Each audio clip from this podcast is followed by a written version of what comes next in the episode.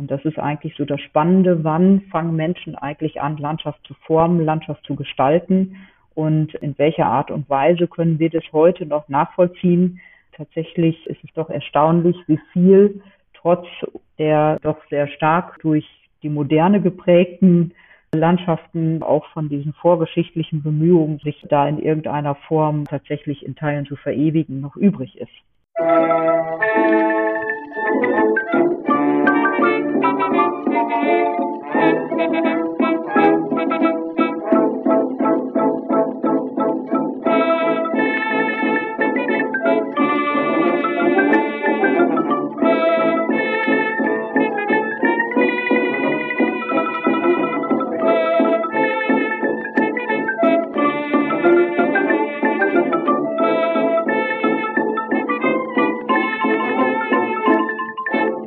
Bei der Recherche für neue Themen für Geschichte Europas bin ich einmal auf die Ankündigung des LWL-Museums in Herne gestoßen, dass dort eine Sonderausstellung zu Stonehenge stattfindet. Ich war natürlich zuerst verwundert, warum dieses Bauwerk in England ausgerechnet mitten im Ruhrgebiet präsentiert wird und mich auch gefragt, wie so eine Ausstellung dann abläuft. Das alles und noch einiges mehr erklärt Frau Dr. Kerstin Schierhold in dieser Folge des Podcasts. Bevor es aber losgeht, noch der Hinweis auf die Show Notes. Dort findet ihr einen Link zum Museum und der Ausstellung sowie zu einem Bild von Stonehenge, was mir während der Aufnahme sehr geholfen hat, den Überblick zu bewahren. Weitere Links wie Kontakt- und Unterstützungsmöglichkeiten findet ihr ebenfalls in den Show Notes. Über Feedback und Bewertungen, zum Beispiel bei Apple Podcast, würde ich mich sehr freuen. Das geht aber auch per E-Mail oder im Schwarzen Null Discord. Diesen Podcast gibt es bei Spotify, aber auch als RSS-Feed für Podcatcher-Apps. Frau Dr. Schierhold ist bei dieser Aufnahme aus dem August 2021 ein neuer Gast im Podcast und stellt sich und das Vorhaben der Sonderausstellung Stonehenge in Herne am Beginn der Folge selbst vor. Viel Spaß beim Zuhören. Mein Name ist Kerstin Schierhold, ich bin Archäologin. Ich habe in Münster studiert und da tatsächlich auch schon als Schwerpunkt im Studium mich immer sehr gerne mit den Megalithkulturen Europas auseinandergesetzt. Das hat dann dazu geführt, dass ich auch meine Doktorarbeit über Megalithic in Westfalen, also Großsteingräber in Westfalen geschrieben habe, zumindest über einen kleinen Teil dieser Gräber, die wir hier noch vorhanden haben. Ja, so kam dann eins zum anderen, dass ich letztlich zur Expertin hier in Westfalen für Megalithic geworden bin. Als dann die Idee aufkam, dass man in Herne vielleicht eine Stonehenge-Ausstellung machen könnte, sind dann die Kollegen äh, dankenswerterweise darauf gekommen, dass ich vielleicht sozusagen hier für die Ausstellungskoordination und für die Projektleitung geeignet sein könnte. Die Idee, äh, Stonehenge nach Herne zu holen, ist schon einige Jahre alt. Wir haben von der LWL-Archäologie aus eine Kooperation mit dem Ludwig-Boltzmann-Institut für archäologische Prospektion und virtuelle Archäologie. Die äh, Kollegen in Wien, wo das Institut ansässig ist, haben äh, vor einiger Zeit ein sehr groß und international angelegtes Forschungsprojekt zu Stonehenge begonnen.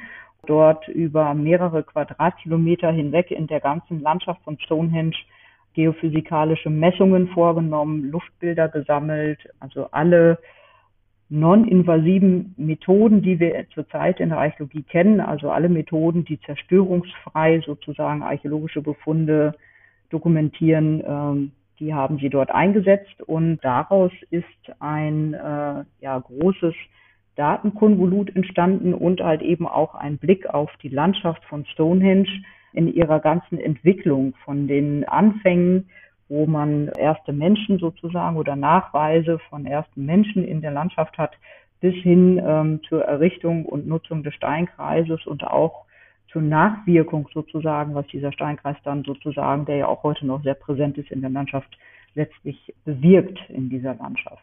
Ja, diese Kooperation, die die LWL Archäologie für Westfalen mit dem Ludwig-Boltzmann-Institut hat, ja, darüber kam man dann sozusagen auf dieses Thema und das Ludwig-Boltzmann-Institut selbst hatte bereits 2017 eine Ausstellung über Stonehenge und seine Landschaft äh, in Österreich initiiert. Die haben wir dann besucht und dann gesagt, ja, also das ist eine Sache, die können wir hier auch wunderbar in Westfalen zeigen. Stonehenge ist einfach weltbekannt, weltberühmt, äh, eine ganz tolle Möglichkeit, sowas dann auch eben mal hier zu zeigen. Und gleichzeitig haben wir die Möglichkeit auch, die westfälischen Megalithkulturen oder äh, Hinterlassenschaften aus der Zeit der Megalithgräber hier mal ein bisschen auch in Szene zu setzen und Gemeinsamkeiten, aber auch Unterschiede aufzuzeigen. Und das ist eigentlich die ganze Geschichte.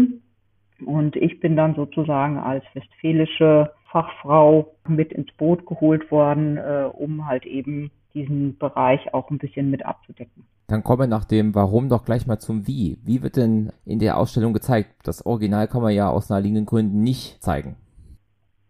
Genau, also wir können das schlecht in England abbauen und hier wieder aufbauen. Das wäre ja schön, aber äh, das ist auch äh, tatsächlich nicht möglich. Das würden wir auch nie machen. Aber es gibt natürlich inzwischen in verschiedenen Bereichen einfach sehr, äh, ja, äh, sehr gute Methoden, wie man trotzdem ein Gefühl schaffen kann, dass man sich tatsächlich im echten Steinkreis befindet. Und zwar wurden während der äh, Arbeiten, die das LBI Arch Pro, so ist die Abkürzung, das Ludwig-Boltzmann-Institut dort in England durchgeführt hat, auch Laserscan-Daten von Stonehenge aufgenommen und natürlich haben auch die englischen Kollegen von English Heritage und Historic England solche Laserscan-Daten generiert, sobald halt eben diese Methode auch ja dafür anwendbar war. Und das bedeutet, dass wir im Endeffekt Stonehenge als 3D-Modell sozusagen äh, in einer ja, Punktwolke beziehungsweise in einem kompletten äh, Modell inklusive Fotografien und so weiter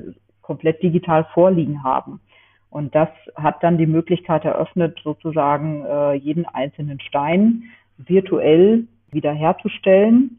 Man kann eben aus diesen Daten halt eben auch ja, 3D-Drucke generieren. Und äh, wir haben jetzt die Scheine nicht ausgedruckt, die wurden tatsächlich gefräst. Also das ist einfach eine andere äh, Herstellungstechnik, aber die Daten sozusagen sind halt eben Laserscan-Daten, auf denen das Ganze basiert. Und so kommen wir auch tatsächlich zu der Möglichkeit, zumindest hier in Herne, den inneren Steinkreis eins zu eins, also wirklich im Maßstab eins zu eins darstellen zu können. Das heißt, Sie haben den inneren Steinkreis eins zu eins. Es gibt ja dann noch dann den äußeren Steinkreis. Haben Sie in der Ausstellung dann auch irgendwo dann das gesamte Modell stehen? Die Ausstellungshalle hat schon sehr große Möglichkeiten. Also wir haben eine Hallenhöhe von insgesamt zwölf Metern und eine Ausstellungsfläche von 800 Quadratmetern, so dass wir tatsächlich zumindest den inneren Steinkreis wirklich im Maßstab 1 zu 1 abbilden können und die Leute können wirklich reingehen. Aber der äußere Steinkreis, also das ganze Monument, das kriegen wir tatsächlich, also auch wir kriegen das nicht in unsere große Halle. Und insofern wird das kompensiert durch äh, eine groß angelegte Projektion, die also mit mehreren Beamern, muss man sagen, dann generiert wird und wo die Leute dann oder die Besucher und Besucherinnen einen, einen Film dann auch sehen und äh, in diesem Film wird dann auch erklärt, wie Stonehenge entsteht, wie die Landschaft sich wandelt und ja, und darin wird auch der äußere Steinkreis thematisiert. Wir haben, ähm, ja, um dieses ganze Monument ein bisschen verständlicher zu machen, natürlich auch die ganze Ausstellungs- Gestaltung sozusagen auf diesen Steinkreis ausgerichtet. Es wird eine Blickachse geben, äh, direkt vom Eingang der Ausstellung aus, also wirklich durch die ganze Halle hindurch, ja, bis in den inneren Steinkreis hinein. Und ähm, diese Blickachse folgt dem Verlauf der Wintersonnenwende, äh, also dem Verlauf, wo die Sonne am kürzesten Tag des Jahres zwischen den Steinen äh, untergeht und wieder aufgeht. Das ist ein äh, wichtiges gestalterisches Element und wird direkt am Beginn der Ausstellung auch schon aufgenommen. Was wir aber den Menschen viel eher beibringen oder zeigen möchten, ist, dass äh, Stonehenge nicht ein einzelnes Monument in einer Landschaft ist, sondern dass da eine ganze, ja, eine, eine Jahrtausende alte Entwicklung dahinter steht, äh, wie diese Kulturlandschaft letztlich entstanden ist.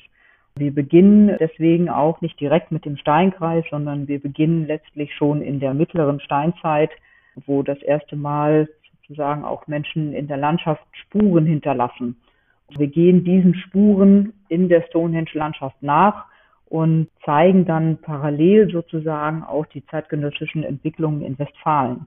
Und das ist eigentlich so das Spannende, wann fangen Menschen eigentlich an, Landschaft zu formen, Landschaft zu gestalten und in welcher Art und Weise können wir das heute noch nachvollziehen.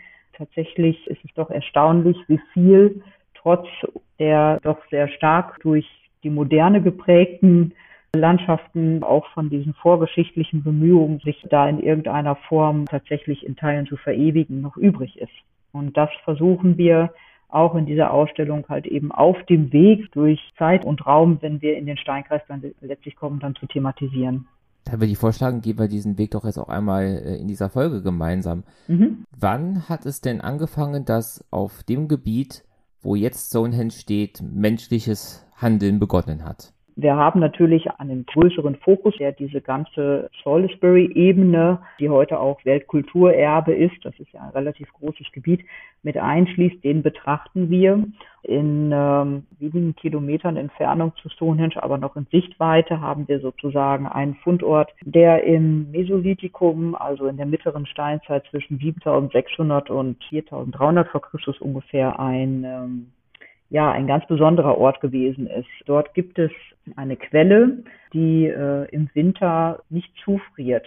Und das hat immer sehr viele Tiere angezogen. Das hat dann natürlich auch die mesolithischen Jäger- und Sammlergemeinschaften angezogen, die dann halt eben äh, im Bereich dieser Quelle dann äh, Tiere auch erlegt haben, unter anderem sehr, sehr viele Auerochsen. Wir haben dort also Belege für ein Jagdcamp. Da gibt es auch Unterstände. Tiere wurden dort nicht nur gejagt, sondern sie wurden dort auch zerlegt und verspeist tatsächlich. Das ist also ein Fundort, der mehrere oder ein Platz, der mehrere tausend Jahre immer wieder aufgesucht worden ist. Jetzt gibt es natürlich durchaus einige Jagdstationen. Das Besondere ist hier aber, wie gesagt, dass diese Quelle im Winter nicht zufriert. Das ist ein Phänomen, was vielleicht damals auch noch nicht ganz erklärbar gewesen ist den Menschen, weil wenn es sonst überall friert, warum dort nicht? Ja, das ist schon ein besonderer Platz gewesen, an den man sich immer wieder hingezogen fühlte.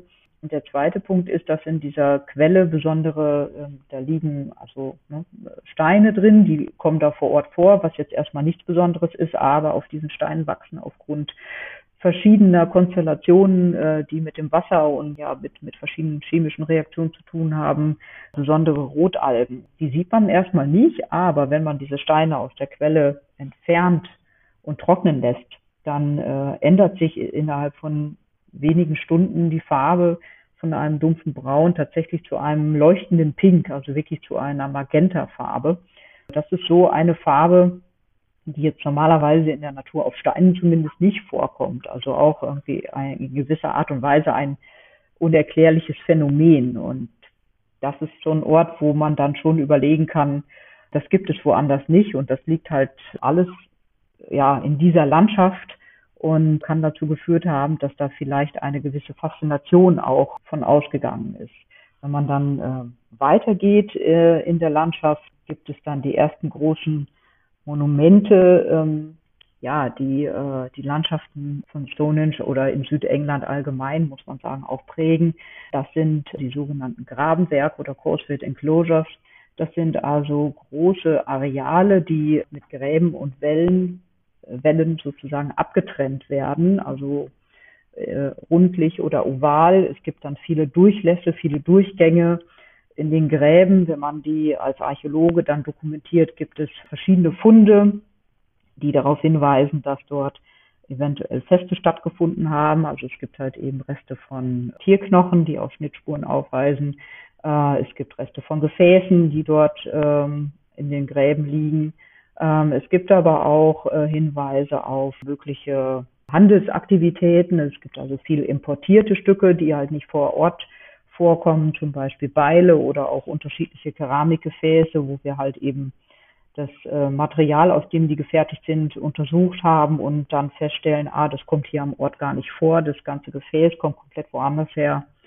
Es gibt zum Teil in diesen Gräben auch Bestattungen. Das ist, sind ja verschiedene Funktionen dieser großen Areale, die dort äh, abgetrennt sind äh, und ja, halt also mit Gräben und Wellen sozusagen eingefasst sind. Und wir haben halt ein ganz ähnliches Phänomen zur selben Zeit auch in Westfalen.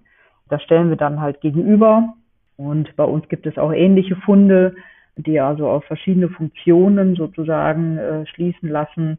Äh, wir haben dann auch hier in Westfalen Hinweise darauf, auf, äh, wenn man sich die Lage dieser Graben- oder Erdwerke äh, im Gelände anschaut, dass es einige gibt, die vielleicht dann auch mit Transhumanz, also mit Viehtrieb sozusagen äh, zu tun hatten, mit saisonalen Viehtrieben, weil halt in dieser Zeit tatsächlich auch große Rinderherden existiert oder größere, sagen wir mal so, Rinderherden existiert haben dürften und dass diese Erdwerke sozusagen auch ja vielleicht als eine Art Viehkral unter anderem genutzt worden sein könnten. Äh, wir können natürlich diese Themen nicht alle komplett ausbreiten. Das ist in so einer Ausstellung natürlich nicht immer so äh, möglich. Dafür haben wir dann den Katalog, wo man dann entsprechend auch ein bisschen mehr Details nachlesen kann.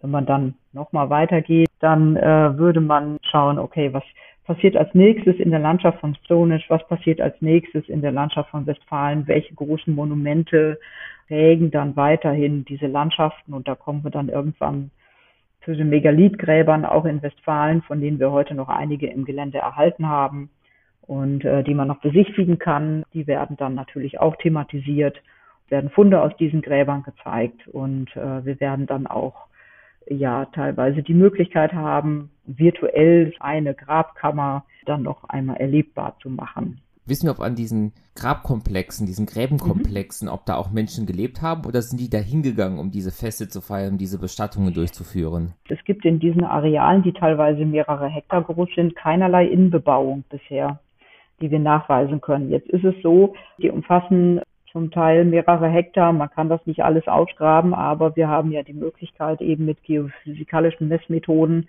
zumindest die Innenbereiche so zu erfassen, dass wir darauf schließen können, ob sich dort mal ähm, Häuser oder irgendwelche anderen Bauten befunden haben, die irgendwie in den Boden sozusagen eingegriffen haben. Also das kann man eben mit äh, Geophysik, insbesondere mit Geomagnetik, ganz gut feststellen. Archäologische Befunde im Boden sichtbar machen, indem man das Magnetfeld der Erde misst. Und wenn man sowas hat wie ein Pfostenloch, das mit der Zeit, ähm, wo der Pfosten halt verrottet ist, mit der Zeit dann halt auch zugeweht ist, dieses Loch, was man heute obertägig nicht mehr sieht.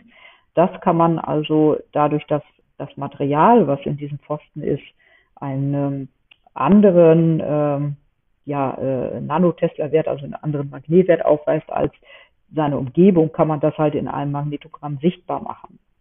Und äh, wir haben halt verschiedene dieser Grabenwerke untersucht, sowohl in Westfalen als auch in England sind die also komplett ja mit dieser Methode einmal äh, untersucht worden und wir haben keine Hinweise darauf, was in diesen abgegrenzten Arealen tatsächlich passiert ist. Also äh, es wurde dort, da, dort nicht gewohnt, es wurde sich dort getroffen. Das ist dann schon äh, rätselhaft, aber auch sehr spannend. Dann sind wir ja jetzt allmählich dann auch in der Phase, wo es dann, ja, wo die Steine irgendwann mal auftauchen müssen. Wie kamen die Steine nach Stonehenge? Dazu muss man wissen, dass Stonehenge äh, in mehreren Phasen sozusagen erbaut worden ist, immer wieder umgebaut, erweitert, wieder ergänzt worden ist und das heutige Aussehen von Stonehenge letztlich dann die letzte Nutzung dann widerspiegelt und auch danach gab es ja dann nochmal verschiedene Veränderungen. Wir haben also zwei Gesteinsarten, die in Stonehenge verbaut sind. Das sind zum einen die großen Sarsen, das ist also ein Quarzsandstein, aus dem also der äußere Steinkreis besteht und äh, aus dem auch im inneren Steinkreis die großen Triliten, also Trilit, drei Steine, also es sind immer zwei Tragsteine und ein Deckstein, also die man heute eben noch sehen kann. Das sind alles die sogenannten Sarsen. Diese Steine stammen aus ungefähr 25 Kilometer Entfernung, nördlicher Entfernung zu Stonehenge und wiegen also zwischen 20, 30, teilweise bis zu 40 Tonnen, so wie man schätzt. Dann gibt es die andere Gesteinsart, das sind die sogenannten Blausteine oder Bluestones. Das sind also vulkanische Gesteine, Dolerite, auch unterschiedliche Dolerite.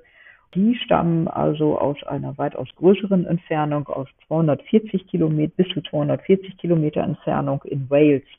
In den Presley Hills gibt es dort entsprechende, ja, inzwischen auch äh, Nachweise für Stein, für Steinbrüche und äh, Abbauplätze, wo diese Steine dann tatsächlich auch herkommen und dann eben ja auf verschiedenen Wegen vermutlich nach Stonehenge transportiert worden sind. Ich habe Fragen und zwar erstens, woher, woher wissen wir, dass diese Steine wirklich da aus der Ecke von Wales kommen? Gibt es diese Art von Gestein sonst nirgendwo da in der Nähe oder? Genau, die gibt es erstmal nirgendwo in der Nähe. Und äh, man kann tatsächlich heute ähm, die Steine geologisch so untersuchen, dass man ähm, also mit, mit geochemischen Methoden ähm, so eine Art Fingerabdruck bekommt. Also man kriegt das schon relativ genau raus, was das für ein Gestein ist. Da gibt es also auch verschiedene Methoden. Äh, da müsste man jetzt dann nochmal äh, ganz genau einen Geologen fragen und keinen Archäologen. Wir nutzen dann halt nur die Ergebnisse, die die Geologie uns mitteilt, wenn man halt Gesteinsproben untersuchen lässt. Da kann man schon relativ genau äh, sagen, aus welchem Gebiet diese Steine dann auch stammen müssen. Tatsächlich gab es aber äh, gerade für die Bluestones ähm, schon sehr viel länger, soweit ich weiß, Vermutungen, dass die ähm, aus Wales stammen könnten, weil erst dort wieder eben dieses Gestein äh, auch tatsächlich äh, bekannt ist. Und jetzt hat man das aber auch eben naturwissenschaftlich nachgewiesen und es gibt halt eben auch archäologische Grabungen in den Presley Hills mehrfach, die halt eben sowohl äh, solche Aufschlüsse untersucht haben, wo die Steine also ähm, tatsächlich heute noch auch sichtbar sind und äh, wo man dann entsprechend auch Abbauplätze gefunden hat und äh, dort auch eben Belege dafür, dass dort Steine entnommen worden sind. Und äh, insofern kann man das schon ganz gut feststellen.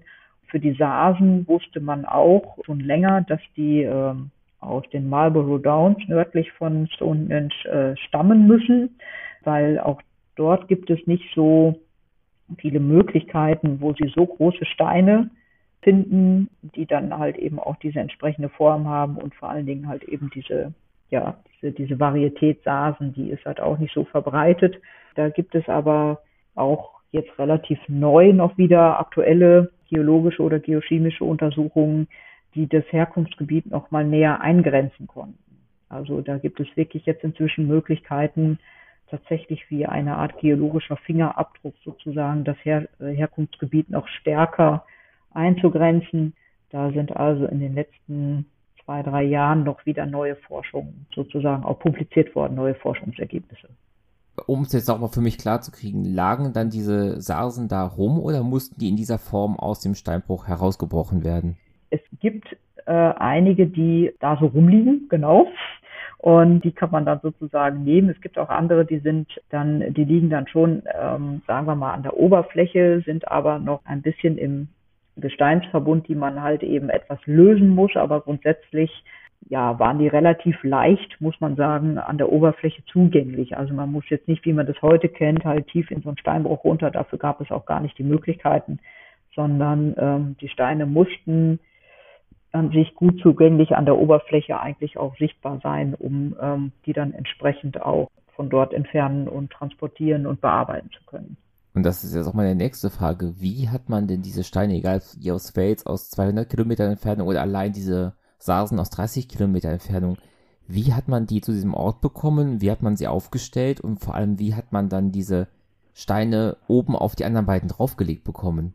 Also da gibt es halt auch sehr, sehr viele Forschungen und sehr, sehr viele tatsächlich auch Experimente. Es ist gerade in England, aber auch woanders eine, ähm, eine große Community auch dabei, sich immer wieder neu zu überlegen, ähm, mit welchen Methoden, die äh, man in der Jungsteinzeit gehabt haben könnte, man diese Steine halt eben bewegt und aufgestellt haben könnte. Ich sag mal, das ganz konventionelle die ganz konventionelle Möglichkeit, äh, die meistens angenommen wird, ist für den Transport, dass man äh, Rollen hat, also sozusagen Holzstämme und darauf einen äh, Lastschlitten packt und auf dem Lastschlitten ist dann dieser ist halt einer der Steine dann befestigt und dann kann man sozusagen diesen Schlitten ziehen. Das geht durchaus, das ist vielfach auch nachgewiesen. Da gibt es dann auch verschiedene Varianten, dass man diesen Schlitten sozusagen, also dass man die Holzstämme nochmal behandelt, dass man den Schlitten nochmal mit irgendwas einreibt, dass es halt mit Fett oder so, dass es halt ein bisschen glitschiger wird, wobei Fett, glaube ich, gar nicht funktioniert hat, soweit ich mich erinnere. Das klebte dann einfach nur. Da gibt es einfach ganz viele verschiedene Herangehensweisen, wie man da äh, sozusagen sich auch verschiedene Transportmethoden ausdenkt. Ähm, an eine kann ich mich erinnern, da hat man mal versucht, einfach so, ähm, also ich sag mal, ähm, längere Äste und Gestrüpp sozusagen um einen der kleineren Steine, um einen der Blausteine, die sind halt deutlich kleiner als die Sasen, die sind halt nur um die zwei, vielleicht zwei Meter fünfzig lang und wiegen in Anführungsstrichen nur zwei bis vier Tonnen, also jetzt nicht gerade 30. Also da hat man mal versucht, die zu entwickeln mit so, ja, also wirklich mit stärkeren Ästen und Gestrüpp und die dann einfach zu rollen. Ja, das hat leider aber dann nur für ein paar Meter funktioniert und äh, auch da musste man sich dann wieder was anderes überlegen. Also inzwischen ist man so der Meinung, es hängt so ein bisschen davon ab, über welches Gelände man die Steine tatsächlich transportieren musste. Ging es hangaufwärts, ging es hangabwärts, hat man versucht, möglichst diese Ste also starke Gefälle und Steigungen zu vermeiden. Da gehen wir von aus, auch wenn der Weg dadurch länger geworden ist, ähm, ist es sicherlich einfacher, einen längeren Weg auf sich zu nehmen, als starke Steigungen oder Gefälle halt zu überbrücken.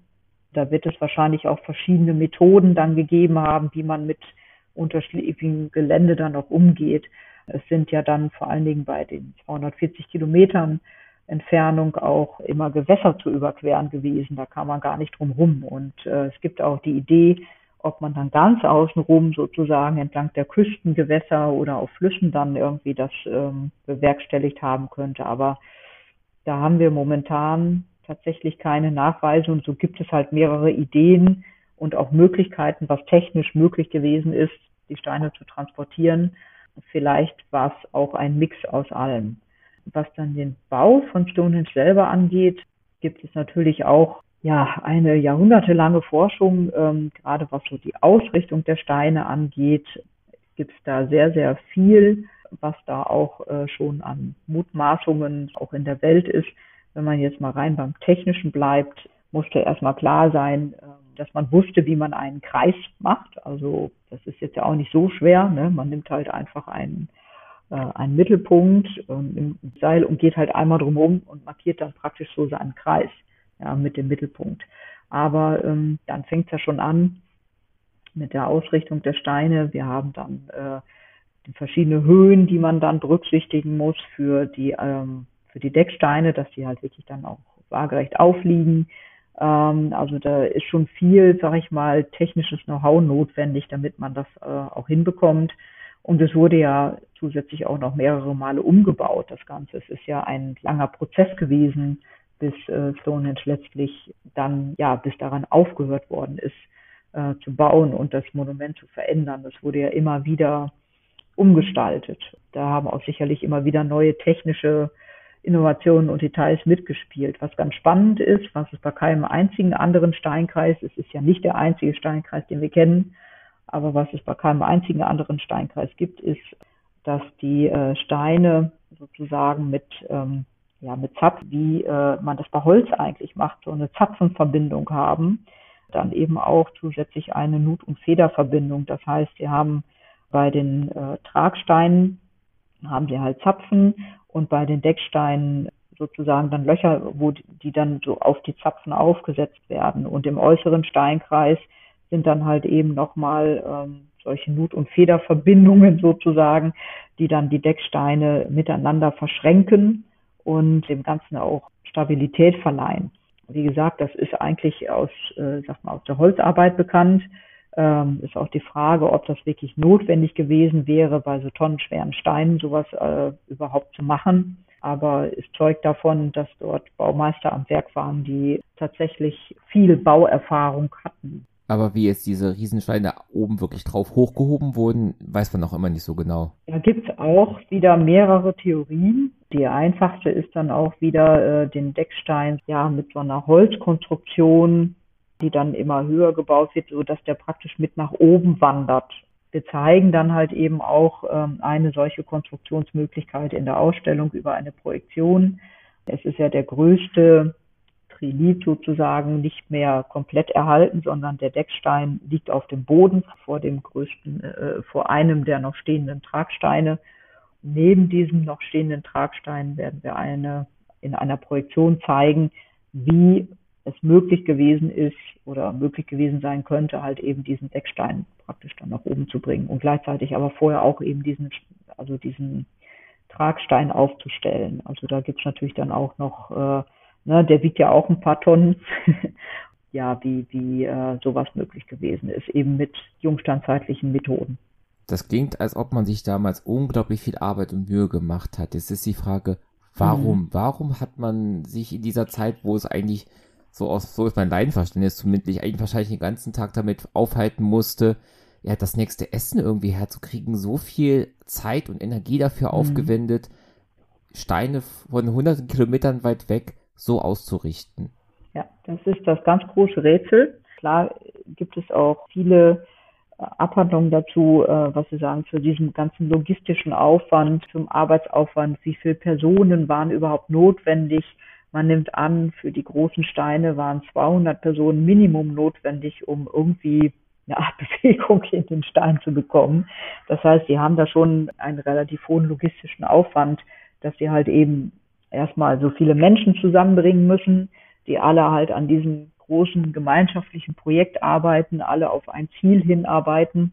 Das haben sie auch nicht in einem, sag ich mal, in, in, in einem Jahr errichtet. Ne? Das äh, sind halt schon deutlich längere Zeiten, mit denen da zu rechnen ist. Wir wissen äh, und stellen das auch äh, vor, es gibt eine Siedlung in der Nähe von Stonehenge Durrington Walls heißt die äh, und das ist eine, also heute noch erkennbar auch ein großes Henge-Monument, also ein äh, auch eingeschlossen von Wallgrabensystem, ein Gelände und hier gibt es tatsächlich eine Siedlung, also da wurden Häuser nachgewiesen. Da gibt es auch äh, Hinweise darauf, dass das ja sich zu der Zeit stark besiedelt war und zwar immer nur saisonal, wo wir auch von den Datierungen her wissen, dass die Sasen aufgerichtet worden sind. Um 2500 vor Christus war das etwa. Äh, man nimmt also an, dass die Leute oder dass die Menschen halt in dieser Siedlung von Dalton Walls gelebt haben, die nur wenige Kilometer weit weg war, dann sich womöglich immer im Winter getroffen haben, um halt an diesem Monument weiterzubauen. Das waren ja alles äh, letztlich Ackerbauern und Viehzüchter. Die hatten dann natürlich im Sommer eine ganze Menge zu tun. Der Winter bot dann die Möglichkeit, ja, ein wenig Zeit äh, dann da auch zu investieren. Ja, wir wissen, dass halt eben gerade in den äh, Wintermonaten dort äh, viele Menschen dann gelebt haben, weil wir die, die Essensabfälle sozusagen, also Schweineknochen sind in erster Linie also weil wir da wirklich sehr viel gefunden haben und auch feststellen konnten, dass diese Schweine halt tatsächlich äh, größtenteils halt eben im Winter geschlachtet worden sind. Und diese Schweine kommen auch nicht nur aus der nahen Umgebung, sondern die kommen aus großen Teilen von England, also auch von weiter her. Das bedeutet, dass da wahrscheinlich Menschen äh, eben auch von weiter her gekommen sind, um halt eben an diesem Monument mitzubauen. Und es wird auch durchaus in der Forschung interpretiert, dass eben die Bluestones, die ja auch aus 240 Kilometern Entfernung kommen, ja, ein Gemeinschaftsprojekt war, wo von, von mehreren Seiten einfach ja, Dinge beigebracht worden sind, unter anderem halt eben auch diese Steine. Aber man muss halt immer sich vor Augen halten, es liegen immer mehrere hundert Jahre dazwischen. Wir wissen nicht ganz sicher, wann die Bluestones tatsächlich nach Stonehenge gekommen sind. Sie waren spätestens 2500 vor Christus waren sie aber da. Ja, was aber genau dahinter steckt, also welche Motivation jetzt äh, hinter diesem großen Gemeinschaftsprojekt stand, das ist ganz, ganz schwierig und da gibt es auch sehr viele unterschiedliche Theorien, einige plausibler, andere abstrus. Also da, da können wir einfach äh, tatsächlich so weit in die Vergangenheit nicht blicken. Wir kriegen immer mehr, also wir bekommen immer mehr Details, also wir können ähm, sagen, die Steine waren bearbeitet. Äh, ja, wir wissen, wo die Steine herkommen. Wir wissen, wie die aufgestellt worden sind. Wir können sehen, dass verschiedene Phasen auch nachweisbar sind. Es gibt äh, Bestattungen, es gibt rundum in der Landschaft von Stonehenge verschiedene Veränderungen, die auch mit Stonehenge selber dann immer noch wieder in Zusammenhang stehen. Aber äh, was eigentlich der Be Beweggrund war, das ist und bleibt das Spannende, das ist nach wie vor ein Rätsel. Was man ja immer wieder hört, sind so Theorien, dass es sich da um eine Art astronomisches Observatorium oder Kalender oder ähnliches gehandelt hat. Können Sie da was zu sagen? Es ist schon sicher, dass äh, Stonehenge auf ja, astronomische Phänomene bezieht. Wir haben das auch in der Ausstellung, wie gesagt, insofern thematisiert. Es ist äh, schon klar, dass es mit der Wintersonnenwende und der Sommersonnenwende zu tun hat. Inzwischen gehen wir davon aus, oder gehen viele davon aus, dass die Wintersonnenwende vielleicht noch wichtiger war als die Sommersonnenwende. Denn es ist so, wenn äh, die Sonne sozusagen am kürzesten Tag des Jahres untergeht, dann das Jahr zu Ende ist und man nicht so richtig sicher ist, ob es wiederkommt. Und am nächsten Tag geht die Sonne wieder auf und das neue Jahr fängt wieder an. Dass das vielleicht einfach ein ähm, ja, gewichtigerer Grund gewesen sein könnte, halt eben äh, als die Sommersonnenwende, wo man den längsten Tag des Jahres feiert. Das machen wir ja heute, äh, gibt es in vielen Kulturen auch äh, ein sehr wichtiges Datum nach wie vor für Stonehenge äh, wird inzwischen so die Wintersonnenwende so ein bisschen ins, äh, in den Fokus gerückt. Es gibt halt eben auch außerhalb des Steinkreises verschiedene Steine, die halt eben mit bestimmten Ausrichtungen auch zu tun haben.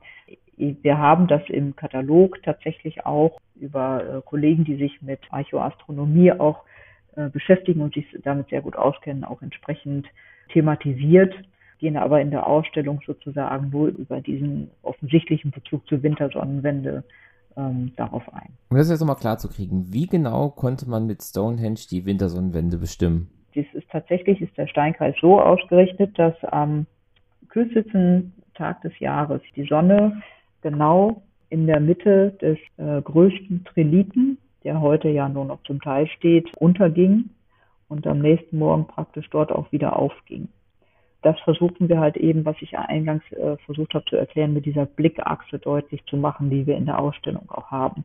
Also wenn man die Ausstellungshalle betritt, guckt man durch so ein kleines Fensterchen praktisch durch, durch das Mesolithikum über alle, alle anderen Zeiten hinweg sozusagen schon in den Steinkreis, wo am Ende dieser Trilit steht und auch die Sonne entsprechend projiziert ist und äh, dort dann auf bzw. untergeht.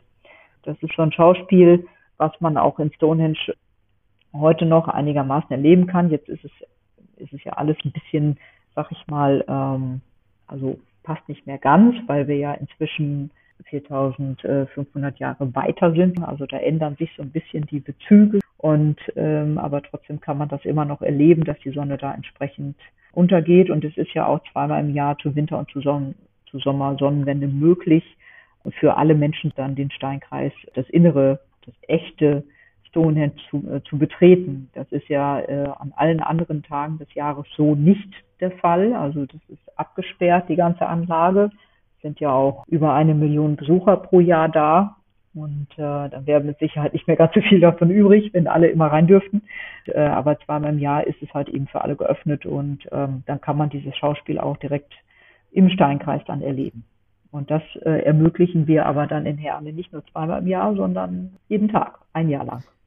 Und die Vermutung ist also, dass der damaligen Gesellschaft quasi das tradierte Wissen war, wenn die Sonne jetzt genau dort untergeht und am nächsten Tag genau dort wieder aufgeht, dann ist das der kürzeste Tag und die längste Nacht gewesen und ab da wird es wieder länger und wärmer und alles wird wieder besser.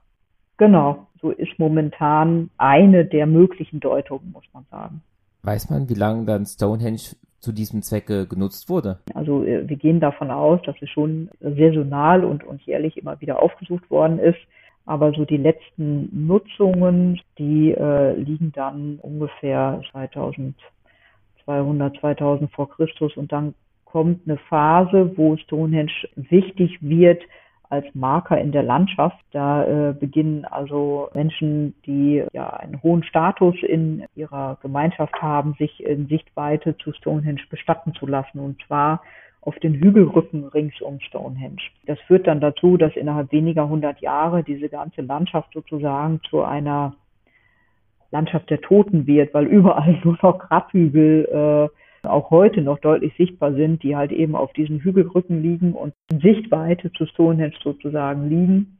Das sind halt auch alles oder viele davon sind Gräber, die halt auch eben bei den Ausgrabungen, die schon sehr früh stattgefunden haben, im 19. Jahrhundert, ähm, tatsächlich auch reiche Beigaben aufgewiesen haben. Also da konnte sich dann auch nicht jeder bestatten lassen, sondern wirklich nur Menschen mit einem hohen Status, sowohl Männer als auch Frauen. Wir kennen dann sozusagen noch eine gewisse Nachnutzung, weil an einigen der Steine von Stonehenge dann äh, Darstellungen von Beilen und Dolchen eingepickt sind, also wirklich so ähm, ja kleine Felsbilder, die halt eben in diese Zeit der äh, Grabhügel, das ist dann schon die Bronzezeit, gehören.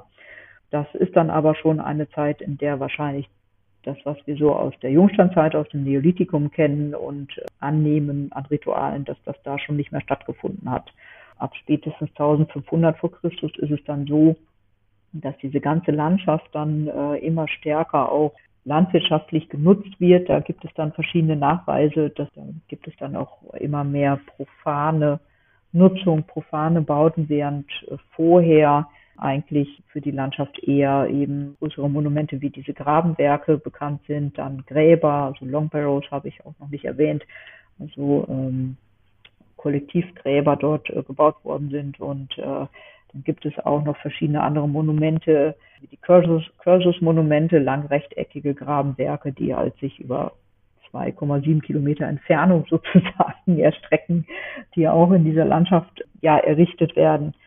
Ja, immer wieder verändert die Landschaft ihr Gesicht und tatsächlich endet das Ganze aber wirklich so um 1500 vor Christus, wo wir dann eben sehen, okay, da ähm, scheint irgendwie ein ein Wandel äh, stattzufinden, äh, auch in der Bedeutung dieser ganzen Landschaft. Da werden dann sozusagen die Aktivitäten ja profaner und äh, da können wir dann davon ausgehen, dass Stonehenge seine Bedeutung endgültig dann ja verloren hat. Das ist jetzt natürlich eine sehr spekulative Frage, aber hatte man dann andere Methoden, um diese kalendarische Funktion zu erledigen oder hat man es einfach vergessen, was das sollte?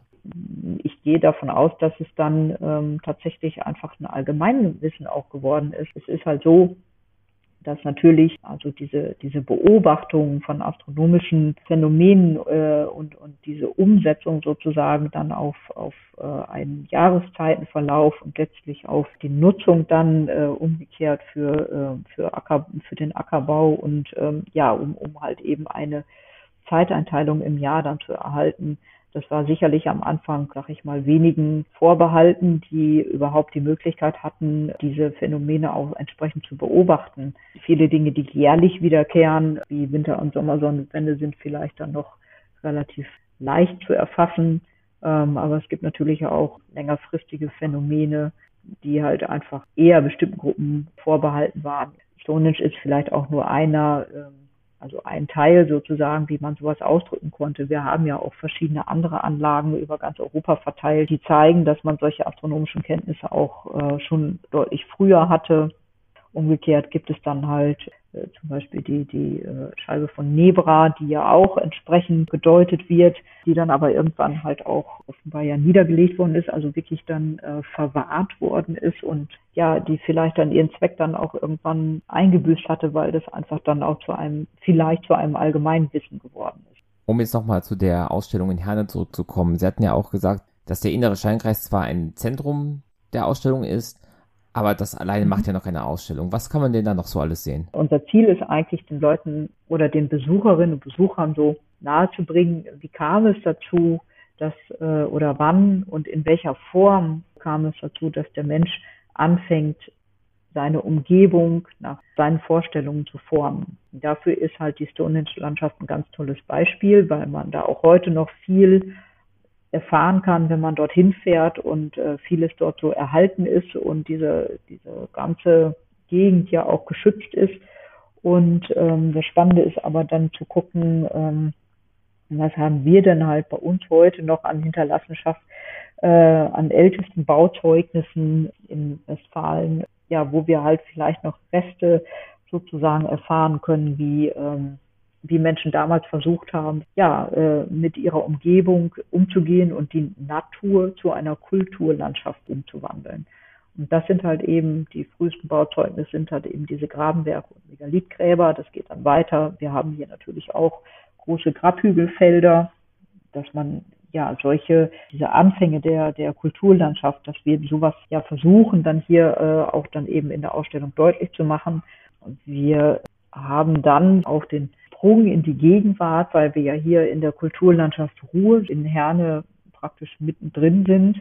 Das ganze Ruhrgebiet ist ja Menschen geformt und geprägt par excellence. Also hier gibt es ja wirklich gar nichts, was nicht, nicht geprägt ist vom Menschen. Also es ist eine sehr, sehr intensiv geformte Landschaft durch die Industrialisierung.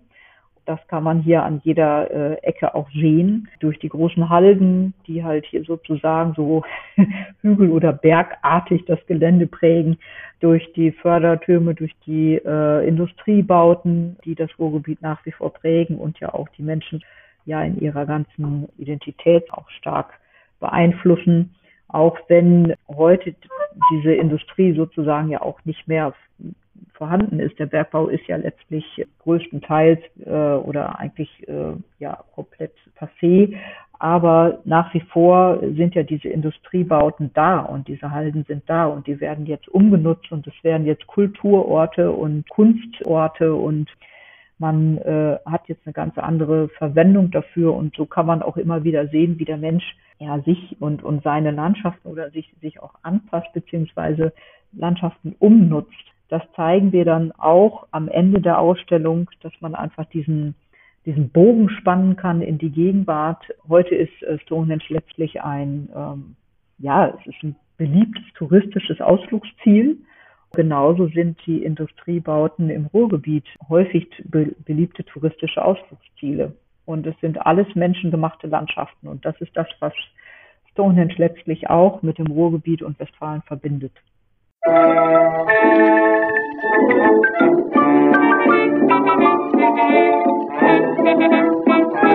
you.